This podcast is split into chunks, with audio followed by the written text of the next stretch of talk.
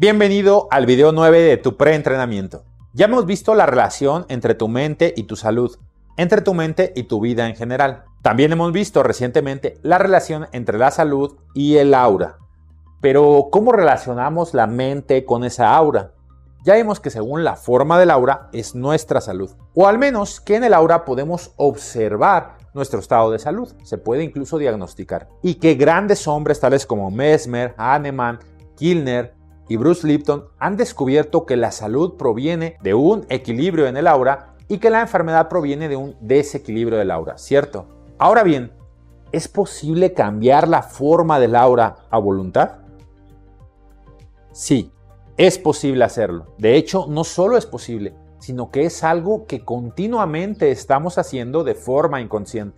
Pues el aura está estrechamente relacionada con nuestros pensamientos y sentimientos. Esto ya te lo adelanté un poco en videos anteriores, ¿recuerdas? Recordemos la imagen del aura de una persona triste y la imagen del aura de una persona feliz. El aura de una persona sana y el aura de una persona enferma. ¿Hay alguna semejanza? algún patrón. El aura puede cambiar la forma y color según nuestros pensamientos y nuestros sentimientos. Y el aura, su equilibrio o desequilibrio, influye directamente en nuestra salud. Luego entonces podemos controlar la forma de nuestra aura y por ende nuestra salud con nuestros pensamientos y emociones. ¿Te das cuenta?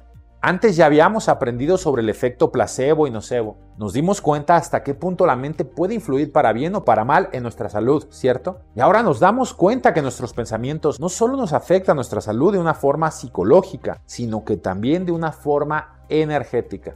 ¿Ves por qué te he dicho al principio que los pensamientos son cosas? Que los pensamientos, tu mente, dirigen tu destino.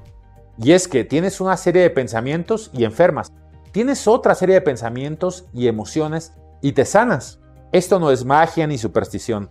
No es pensamiento mágico como dicen algunos. Es ciencia. Son leyes de la naturaleza y es conocimiento profundo.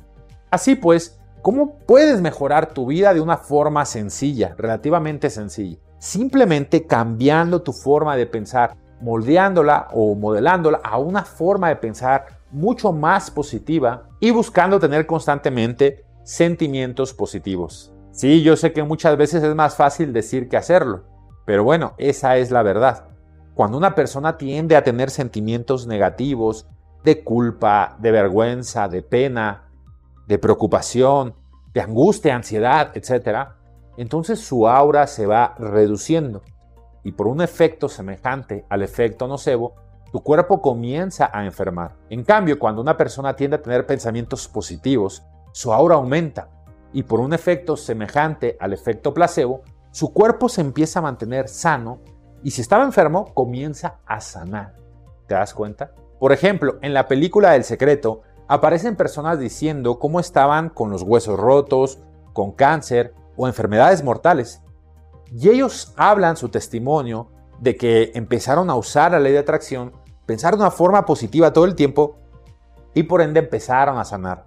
Ahora tú ya puedes entender el porqué de este fenómeno. Esto quizá puede explicar el por qué muchas veces las personas que son desahuciadas les dan solo unos meses de vida. Y entonces, debido a que tienen su vida contada, deciden dejar todos sus hábitos normales y se ponen ahora a disfrutar de la vida que les queda, abandonando de esta forma sus patrones negativos, disfrutando más la vida saliendo, divirtiéndose, amando más, sin menos miedo, y de pronto se curan. Han dejado atrás la enfermedad y le llaman milagro. He aquí la explicación. ¿Comprendes ahora? Así que si tú quieres poner esto en práctica, simplemente te tienes que alejar de todo aquello que te haga sentir de una forma negativa, de todo aquello que te haga sentir triste, enojado, molesto, preocupado, etc. Todo aquello que te polarice un estado negativo Has de buscar evitarlo, aunque habrá cosas que no podrás evitar. Y entonces ahí tiene que venir el autocontrol emocional. No dejarte llevar por las emociones negativas, sino que ser más fuerte, tener más voluntad y mantener una actitud mental positiva la mayor parte del tiempo. ¿Te das cuenta? Tal vez si yo te hubiera platicado de esto antes, no me hubieras creído. Podrías pensar que era pensamiento mágico, fantasía o algo semejante. Pero ahora, a la luz de las investigaciones presentadas y de las muchas más que existen, porque solo me limité a mostrarte unas pocas de todas las que hay, debido al tiempo, a la luz de este saber, ya no es una cuestión de creer o no creer, es un hecho, una evidencia. Y si no lo crees es porque actúas como los necios, y ese ya no es mi problema. Pero si eres sabio y tienes una actitud científica que adapta sus hipótesis, sus creencias a la evidencia que se le muestra, entonces ahora sabes un camino seguro para gozar con más salud, ¿cierto? Simplemente usando tu control mental y control emocional para dirigir tus pensamientos hacia ese lado positivo. Y con este acto que solo requiere de voluntad y cierta disciplina, podrás disfrutar de una salud y longevidad duradera. ¿Te gusta la idea? Y esto de verdad es solo el principio. Solo te he estado mostrando la punta del iceberg. Nos vemos en el siguiente video donde voy a mostrarte cosas y más cosas sorprendentes. Sigamos pues adelante compañero de vía. Un fuerte abrazo, Rafael Guía.